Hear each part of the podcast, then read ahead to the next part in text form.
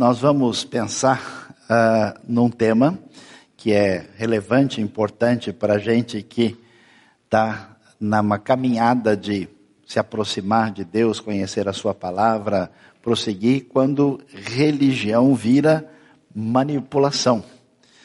A gente sabe que muitas vezes a gente que quer fazer diferença, como a gente viu na cidade de São Paulo, sendo gente diferente, sendo cidadão melhor, sendo pessoas que estão de alguma maneira contribuindo efetivamente para o bem-estar dessa cidade globalizada, onde tem gente de toda parte, não só do Brasil como de fora, como a gente viu no nosso vídeo de comemoração aí dos 463 anos da cidade de São Paulo. Então, pensando uh, sobre isso, a gente tem que refletir um pouquinho sobre essa questão, como é que a gente vive a relação uh, com Deus e com a comunidade da fé, porque nem sempre a coisa acaba sendo encaminhada da maneira certa. O primeiro livro dos Reis, capítulo 12, 25 a 33, vai servir de base para a nossa reflexão e a gente já avisa que nesse ano a gente está com uma proposta que vai ser oficialmente divulgada aí para a próxima semana de uma leitura bíblica completa, bem direcionada, porque saiba que se você não conhecer a palavra de Deus da maneira como ela deve ser conhecida, você certamente vai ter a fragilização da sua caminhada diante do Senhor.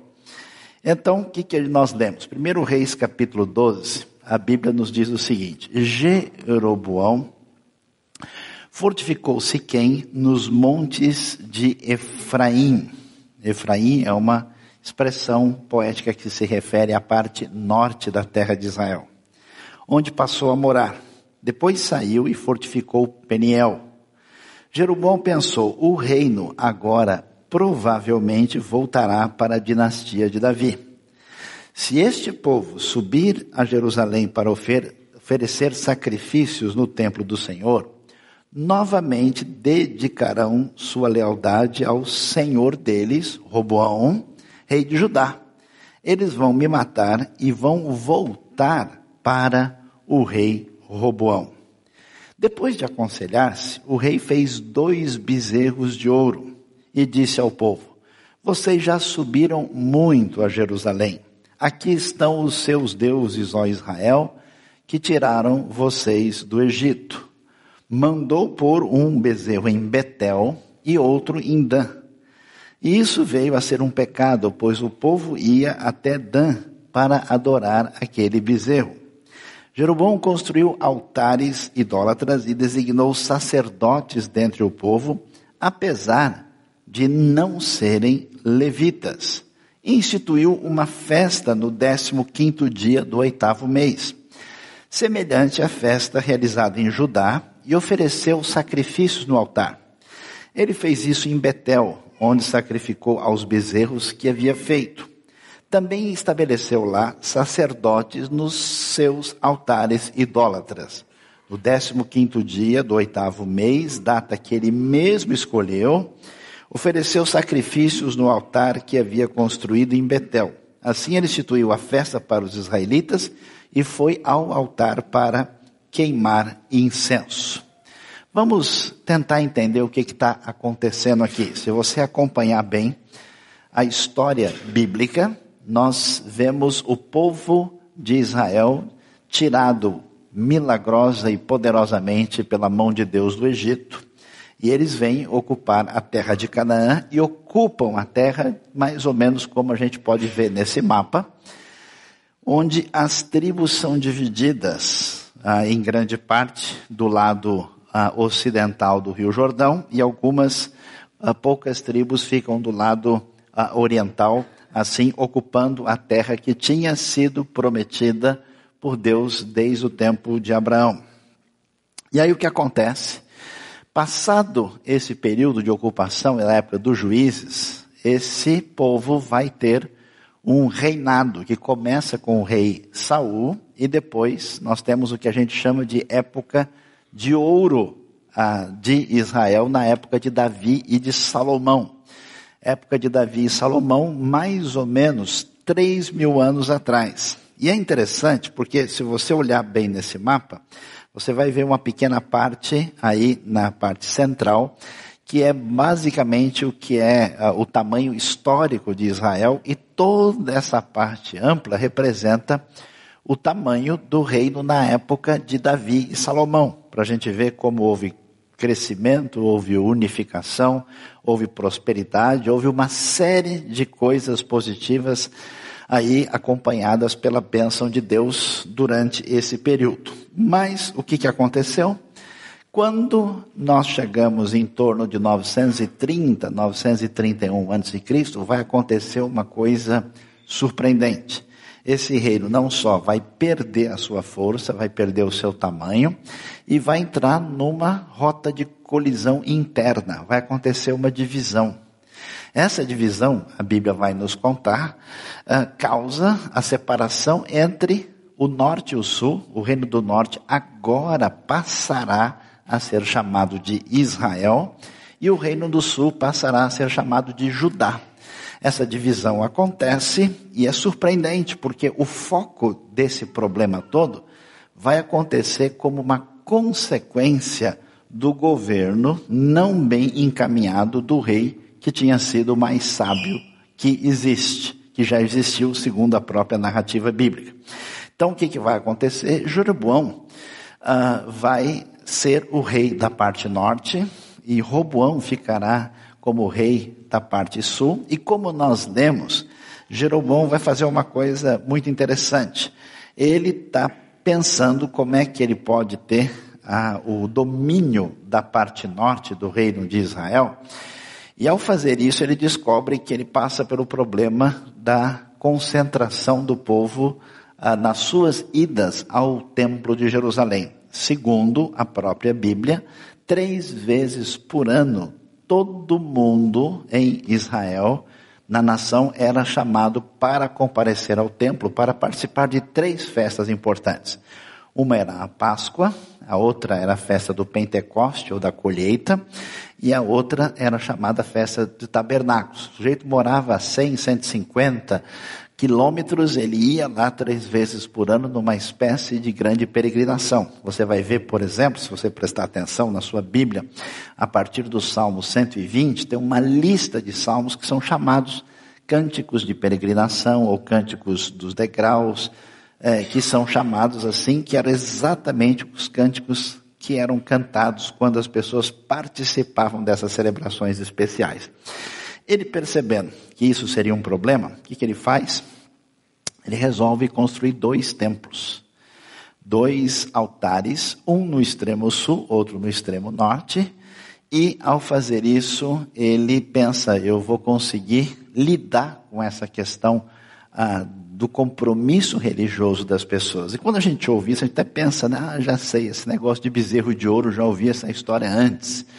É a história do bezerro de ouro lá no Egito, né, que aconteceu. É, nesse caso é diferente. O bezerro aqui se refere a um tipo de culto que existia na terra de Canaã.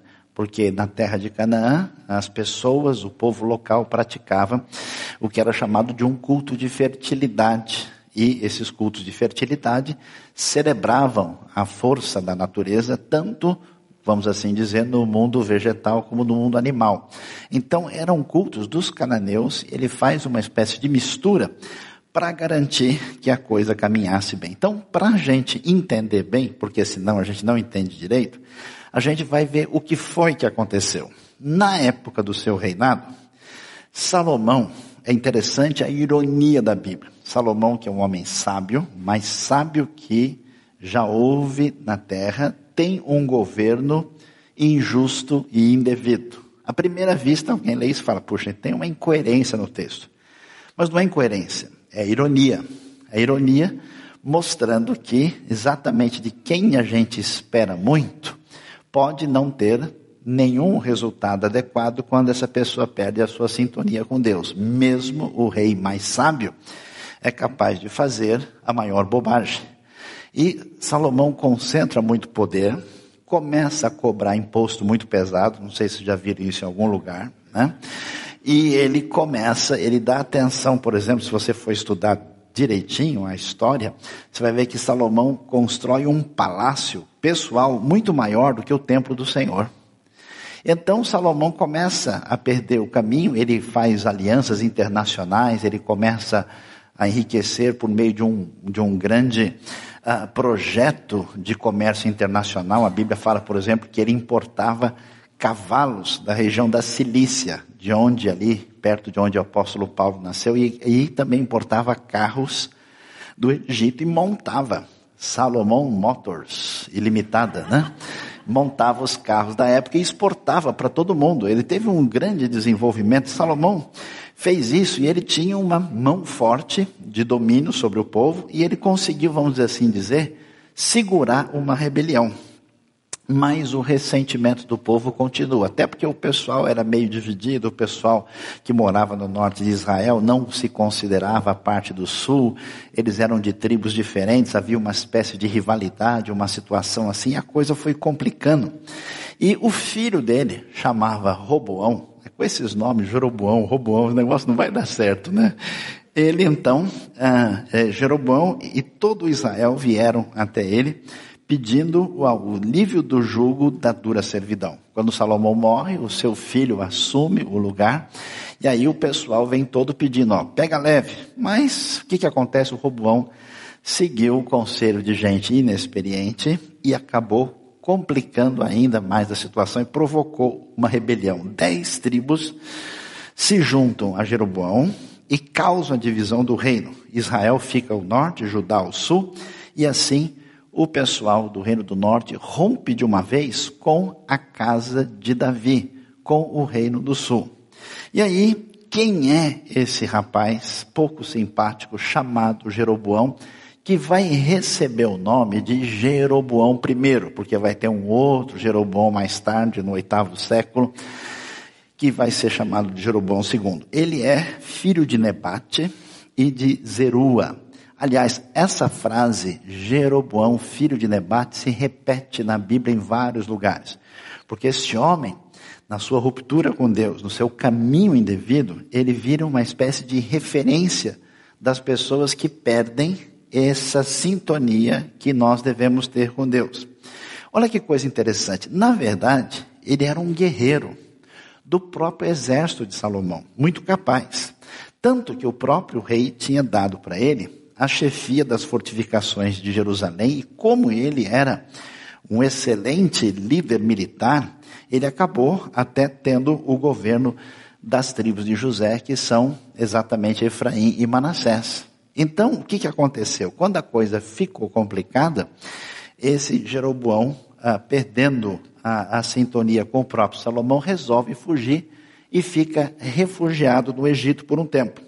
Quando ele vai tomar posse, ele encontra o profeta Aías, que o leva a um campo afastado, onde rasga o seu manto em doze pedaços e ordena-lhe que tomasse dez deles como sinal de que Deus o constituiria rei de dez tribos. Então é interessante a gente ver como ah, os caminhos estranhos que os homens podem tomar não sai do controle soberano de Deus. Porque às vezes a gente pensa, a gente tem essa facilidade de dizer, não, mas se alguém faz uma coisa errada, então perdeu-se o controle de tudo, a gente não sabe, Deus não sabe o que vai acontecer. Não. Deus sabia, Deus usou o profeta para mostrar ah, que isso estava debaixo do seu controle. Então, Jeroboão, ele se rebela contra Salomão, o rei manda prender e matá-lo, mas ele consegue fugir, vai lá para o encontro do rei do Egito chamado Sisaque, e ele fica até a morte de Salomão. Quando Robão vai reunir o povo na cidade de Siquém para ser coroado, o povo e Jeroboão pede um alívio, isso não é atendido, e em função disso, Jeroboão vai se tornar o rei de Israel, e é interessante, a maneira como as coisas acontecem com ele são, é muito parecida como que acontece com o Saul, que é um outro exemplo de desobediência ele é, segue o mesmo padrão quando acontecem duas coisas: uma profecia antecipando o que vai acontecer e uma aclamação popular, onde as pessoas parecem depositar a sua esperança naquele rei. E aí o que, que acontece? Esse é o grande problema que vai ser o foco da nossa reflexão nessa manhã. Jeroboão acaba percebendo o seguinte: escuta, eu consegui detectar esse vazio, eu percebo que, de fato, o rei Salomão não conseguiu caminhar bem na unidade do povo. Eu sei que esse povo fala em Deus, mas na verdade, para baixo todo santo ajuda. E então eles é um fé em Deus e outra em outra coisa. Então, apesar deles usarem o nome do Senhor, eles estavam também participando dos cultos ah, pagãos, dos cultos que existia naquele mundo cananita. E então, apesar de tudo, havia um sincretismo religioso. Ele falou: já sei, eu vou me aproveitar disso, eu vou investir nesse cenário, porque o meu objetivo é ter o domínio, o poder e o controle sobre o Reino do Norte, e por isso eu preciso usar a realidade religiosa a meu favor. Então ele estabelece um culto estatal oficial para ser uma competição, uma rivalidade com o templo que existia em Jerusalém. E aí ele se protege politicamente para dar a Israel uma outra direção. E ele faz esses dois santuários oficiais para conduzir o povo a frequentar esse culto que é uma mistura. Eis aí, ó Israel, os deuses que tiraram vocês da terra do Egito. Betel era um altar conhecido, muito famoso inclusive. Aparece lá desde os tempos da história de Jacó no livro de Gênesis. Mas o que, que acontece? Jeroboão, sem nenhum escrúpulo, vai nomear sacerdotes por conta dele, havia uma exigência na lei que os sacerdotes eram pessoas preparadas dentro de uma tribo específica, que era a tribo de Levi. Isso era tão sério, tão valioso, tão importante, que a tribo de Levi não tinha nem território. Eles eram totalmente dedicados ao culto ao Senhor. Quando você vai estudar sobre a pessoa de Jesus, Jesus é o nosso sacerdote, ele é o nosso sumo sacerdote, conforme o livro de Hebreus vai falar, ele vai mostrar tudo isso em cima dessa referência sacerdotal que começa exatamente com a tribo de Levi. Mas ele não está nem um pouco preocupado com isso. Então ele vai mudar tudo, vai instituir uma festa anual no oitavo mês para concorrer diretamente com a festa que acontecia em Jerusalém dedicada ao Senhor. No primeiro livro de Reis, capítulo 13, aparece um, no texto, fala que um homem de Deus, um profeta, fala contra esse altar que Jeroboão manda construir, e depois, logo depois, no capítulo 14, o profeta Ias vai profetizar a destruição da casa de Jeroboão. E houve, olha que confusão impressionante. Você imagina uma coisa dessa, né? Começando com o rei tão sábio, poderoso, abençoado, como é o rei Salomão, essa herança que ele deixa na sua perda de referência traz, uma guerra. Entra Roboão e Jeroboão todos os dias. Jeroboão morre e reina 22 anos aí na terra de Israel. Por que, que isso é tão importante? Porque quando a gente pensa na nossa vida, a gente talvez imagine que se eu sou uma pessoa que frequenta uma comunidade cristã, ou se eu sirvo a Deus de alguma maneira, se eu estou envolvido no ambiente religioso evangélico, está tudo certo. Mas nós temos a necessidade de sempre avaliar nossa vida, o nosso coração, em que medida a nossa simplicidade, a nossa sinceridade diante de Deus, não perdeu a referência com os possíveis ganhos, vantagens que eu tenho de alguma maneira de estar envolvido no ambiente religioso. Hoje nós vivemos numa sociedade complicada. Né? Houve um grupo de estudiosos nos anos 60, na cidade de Frankfurt, na Alemanha, e que eles fizeram uma avaliação que tem lá suas considerações, em que medida elas são válidas ou não, sobre o tipo de sociedade que a gente vive. E uma coisa interessante que eles chegaram a dizer, entre eles estudiosos como Adorno, Horkheimer e outros, chegaram a, a mencionar que a nossa sociedade se tornou tão voltada para a realidade do consumo e pela a, a, mídia como construtora de um universo de espetáculo onde tudo é engolido pelo mundo da mercadoria, que quase qualquer coisa no nosso mundo automaticamente é transformada numa espécie de mercadoria. As relações reais entre as pessoas desaparecem.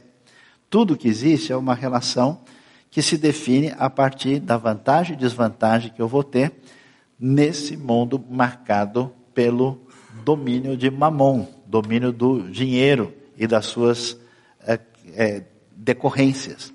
Então, o que, que acontece? No mundo religioso, e o mundo evangélico não está ah, separado disso, nós corremos o risco de vivermos num ambiente onde há uma intensa pasteurização da fé e todas as coisas acabam virando simplesmente uma espécie de mercadoria e a nossa relação com Deus também é uma relação que não se fundamenta mais naquilo que é o Evangelho, na graça de Deus, no amor de Deus, nos ensinos de Jesus Cristo e a gente pensa nas vantagens de ser cristão.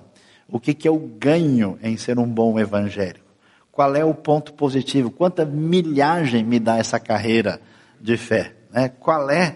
E as nossas relações com Deus são assim. Então, quando o bicho pega lá em casa, opa, deixa eu ficar mais fervoroso, porque agora eu estou vendo que eu estou devendo alguma coisa, deixa eu pagar a conta. E essa relação, ela é doentia, ela é problemática, ela é complicada. Por isso, a advertência da Bíblia é: nós não podemos seguir na nossa relação com Deus o caminho de Jeroboão. Jeroboão se tornará no livro, nos dois livros de Reis, uma referência que sempre será repetida quando outros seguiram a sua caminhada e aparece sempre a frase: ele andou nos caminhos de Jeroboão, filho de Nebate. Essa frase, ela entra numa distinção e oposição ele andou nos caminhos de Davi, seu pai. Sendo Davi o homem que, cuja referência de vida é arrependimento, é ser tocado pela graça de Deus e voltar atrás em relação aos seus erros, diferente do que a gente imagina, né? As pessoas que não conhecem a Bíblia acham que pessoas boas são as que não erram. A Bíblia diz que as pessoas boas são as que foram perdoadas e que souberam lidar com seus erros sob a graça, a restauração e o poder de Deus. E então, que, qual é o caminho de Jeroboão? Jeroboão segue um caminho de busca de poder. O que ele quer? Ele quer ter o domínio sobre o povo. Ele quer ter o governo nas suas mãos. Ele quer ter o domínio sobre todos os aspectos políticos e que envolvem o reino de Israel. A pergunta que se levanta para a gente é: em que medida a sede de poder, a sensação de ter domínio, de estar no controle, de achar que a gente, de fato, está nessa situação, é, acaba gerenciando a nossa vida, gerenciando o nosso relacionamento, inclusive com Deus.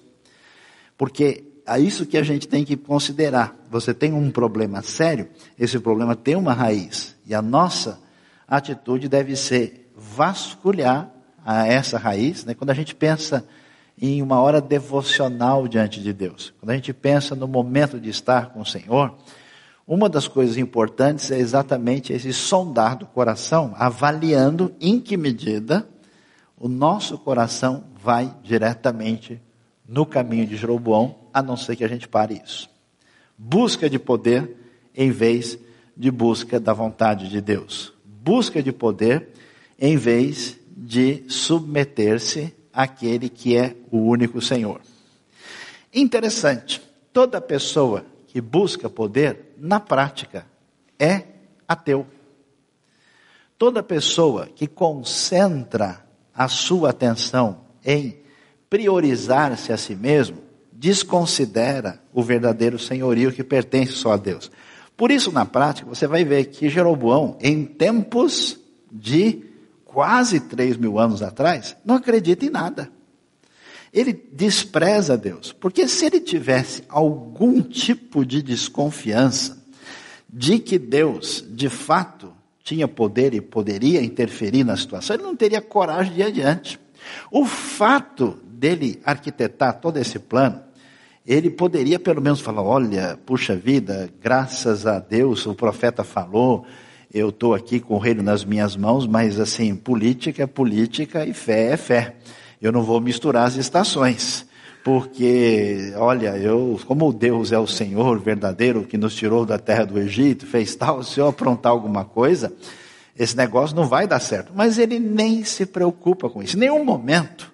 Por exemplo, era de se esperar numa época dessa, que o Jeroboão fosse consultar algum tipo de profeta. Ele tinha alguns conselheiros que não têm qualquer relação com Deus. Ele não tem nenhum temor, nenhum receio. Ele vai firme numa atitude de desprezo de Deus. Então preste atenção. Às vezes na nossa vida, a gente acredita tanto na nossa força, na nossa capacidade, no nosso poder, na nossa decisão, naquilo que a gente acha que é, que a gente de fato não tem nenhuma preocupação de consultar o Senhor. É esse o jeito de Deus? É assim que Deus define as coisas? Os princípios de Deus para isso são esses? Não. Eu tenho o meu pé firme, eu sei o que eu estou fazendo e eu vou caminhar na direção que eu bem determino. Jeroboão não se importa. Consequentemente, a postura de Jeroboão é puramente pragmática como é que eu faço essa roda girar ao meu favor?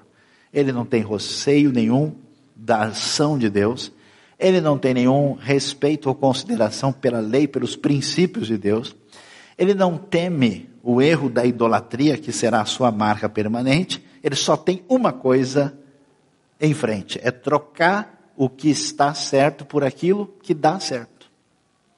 Interessante como o universo religioso hoje está maculado dessa maneira. Muitas pessoas no universo religioso, inclusive evangélico, abandonam o estudo sério da Bíblia, o compromisso com Deus, para fazer alguma espécie de engrenagem que simplesmente atrai as pessoas e que leve as pessoas no caminho de um resultado pragmático. Só que isso é jeroboâmico. É interessante que dá certo.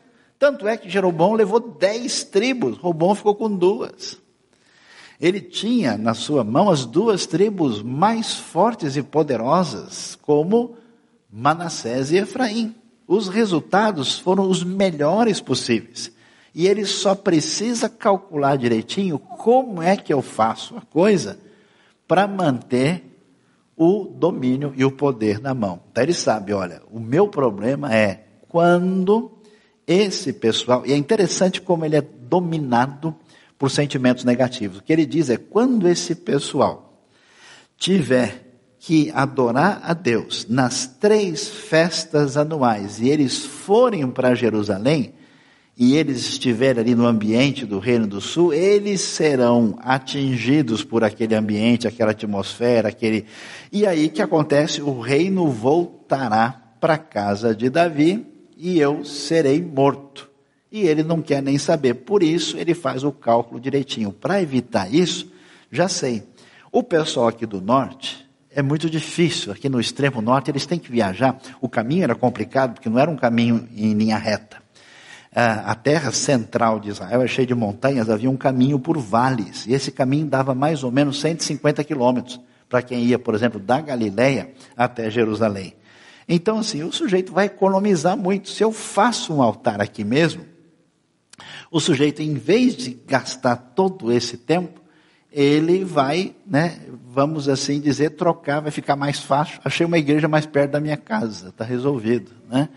E o pessoal do sul, que está lá, que para eles ir para Jerusalém vai ser a maior tranquilidade, eu vou botar um pouquinho antes da fronteira, em Betel, porque aí eu controlo o norte e o sul. Preste bem atenção. Quando a gente perde a relação real com as pessoas, com amigos, com parentes, com filhos, com esposa, com marido, uh, perde a relação verdadeira com as pessoas, a gente se torna refém de um pragmatismo egocêntrico jeroboâmico. E quando a gente perde essa relação com Deus, a gente faz a mesma coisa. Por isso a gente tem que sondar o nosso coração, se o nosso coração tem sensibilidade e tem sintonia com Deus, a sua vontade, e a gente de coração se submete a Ele com alegria e em sintonia com Ele, ou se a gente simplesmente é alguém que se aproxima de Deus como um interesseiro. Deus, está difícil. Aliás, tem muita gente assim que é complicada. A pessoa não está nem aí, né? Aí o bicho pega lá em casa, a coisa fica difícil. É quando o bicho vai pegar, como se diz em inglês, when the animal is gonna catch, né?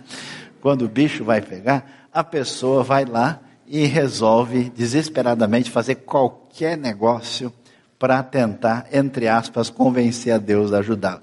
E aí interessante, a pessoa é refém de um discurso falso. Porque o que assusta é como essa galera das dez tribos entra no esquema de Jeroboão. Eles começam a fazer isso. O reino vai durar cerca de 200 anos. Vai ser destruído antes do reino do sul, mas o reino se afastou de Deus, que quando você estudar um pouquinho depois, chega aí mais ou menos uns 80 anos depois de Jeroboão, você vai ver a situação de Israel, na época de Elias e Eliseu, tipo, acabou, virou caos completo, como consequência de um caminho totalmente fora do lugar. O caminho de Jeroboão, uso político do povo. Qual é a maior, o maior tesouro que alguém pode ter na sua vida? Anote bem isso. Chama-se uma relação de confiança. Qual a maior crise da nossa sociedade hoje? A gente não confia mais em ninguém. Por isso, você tem que, no nosso mundo, gastar milhões, bilhões e trilhões no mundo, para que tudo funcione debaixo de um tal de seguro para que tudo aconteça de tal forma, porque a gente sabe que todo mundo vai mentir, a gente sabe que ninguém vai ter honestidade e postura, a não ser que uma instrumentação jurídica obrigue a fazer assim. A gente vive num ambiente onde as relações humanas reais estão deterioradas. Por quê? Porque o que interessa é simplesmente o meu bem-estar imediato o meu bem-estar pessoal. Se a gente quer fazer da nossa cidade uma cidade melhor, a gente precisa mostrar como pessoas que têm o evangelho na sua vida têm um comportamento, uma postura diferente. Tem gente que é legal, tem gente que é ético de verdade. Tem gente que cumpre os protocolos, tem gente que tem bom senso, sabedoria e altruísmo na maneira de agir. É interessante. Jeroboão não está nem aí para o povo. Não quer nem saber se as decisões dele vão ser positivas, razoáveis e favoráveis ao povo. O povo que se dane. O povo está é, tá aí para ser realmente teleguiado. E assustador, como num processo perverso dele, às vezes o povo é cúmplice de quem o destrói. Então o que, que ele faz? Ele usa as pessoas politicamente para o seu interesse. Quando alguém segue o caminho de Jeroboão, essa pessoa não tem mais respeito pela pessoa humana, não tem mais nenhum interesse real em beneficiar os outros. Ela simplesmente procura as pessoas para conduzi-los ao seu altar de Betel, ao seu altar de Dan, para fazer com que as pessoas simplesmente as beneficiem. Qual é o sentido da vida? Qual é a razão de ser? Eu conheço pessoas que são tão fuinhas que até numa negociação simples sendo gente que supostamente serve a Deus, tenta furar o olho do outro desnecessariamente. Supostamente ele é cristão, ele esconde informação e mente na metade da negociação para ter vantagem. Para quê? Qual é o objetivo da sua vida? Ter um pouquinho mais de dinheiro ou uma vantagem econômica aqui e ali? É esse o seu objetivo? Que tipo de cristianismo você tem? Não faz o mínimo, mínimo sentido. O uso político do povo é um desprezo das pessoas que Jeroboão não se incomoda nem um pouco. E é interessante. Eu conheço gente que faz de tudo. Mas quando chega na hora de mexer com alguma coisa que envolva o mundo espiritual, a pessoa fica esperta. Um dia eu estava passando na rua lá e tinha um cara muito crente, cheio das orações fortes para lá e para cá, e de repente ele avistou lá na esquina uma farofa com um monte de coisa em cima, um frango lá em cima, e alguém falou: Você não quer chutar? Eu falei: Eu não, vai que acontece alguma coisa aí, né? Eu não concordo, não aceito, mas eu vou ficar orando de longe, vai que o negócio pega para o meu lado, né? Da mesma maneira, a, a gente vê pessoas que em qualquer situação, pelo menos Por mais que a pessoa não leve tão a sério a sua relação com Deus, a pessoa tem um respeito. Jeroboão perde completamente. Ele não está nem aí para o templo em Jerusalém. Ele não está nem aí para o lugar santo e o santo dos santos. Ele nem se importa com as festas ordenadas pelo próprio Deus.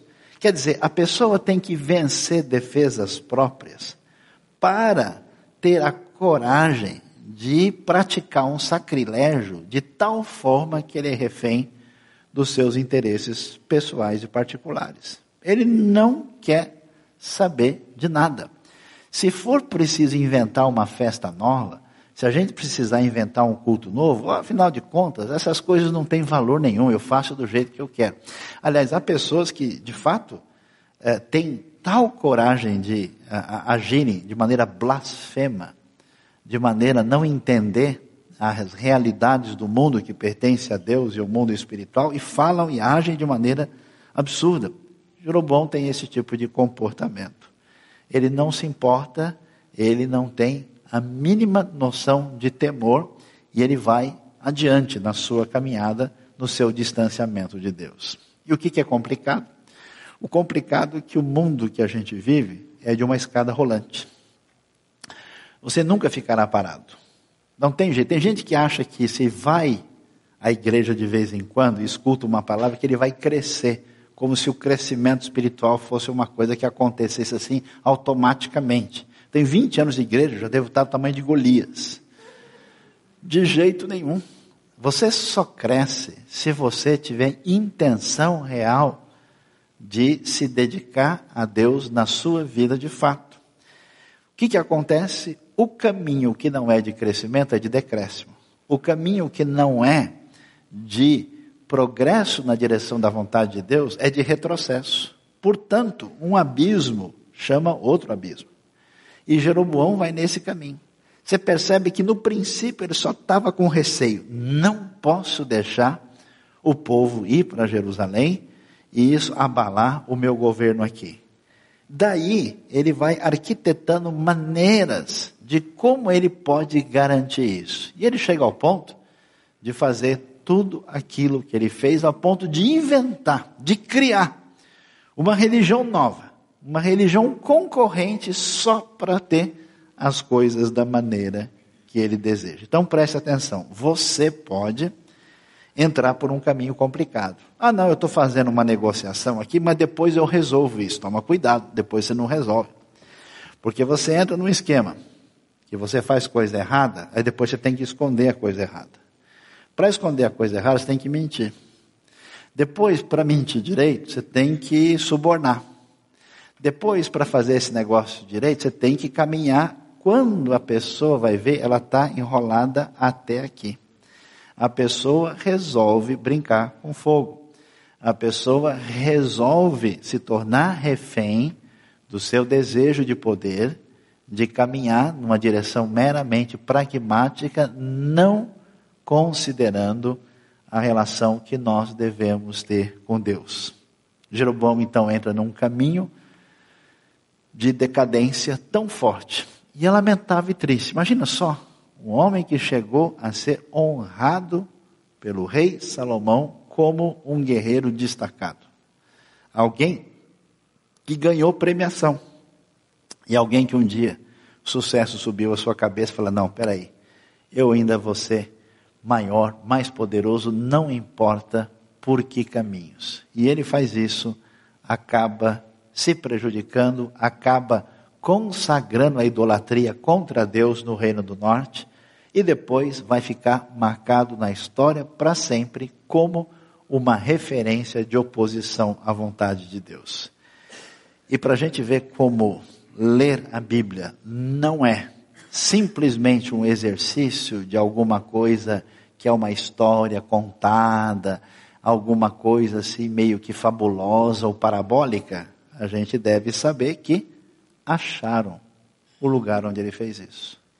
As escavações arqueológicas no extremo norte de Israel desenterraram numa localidade em Tel Dan o grande altar que está diante de você, construído por Jeroboão, filho de Nebate, no ano 930 antes de Cristo. Cerca de quase 3 mil anos depois, qualquer pessoa que visita a localidade pode ver a marca registrada de um homem que um dia achou que o poder não pertence a Deus, que pertence aos seus interesses particulares e se desencaminhou completamente. Deus nos ajude, nos abençoe.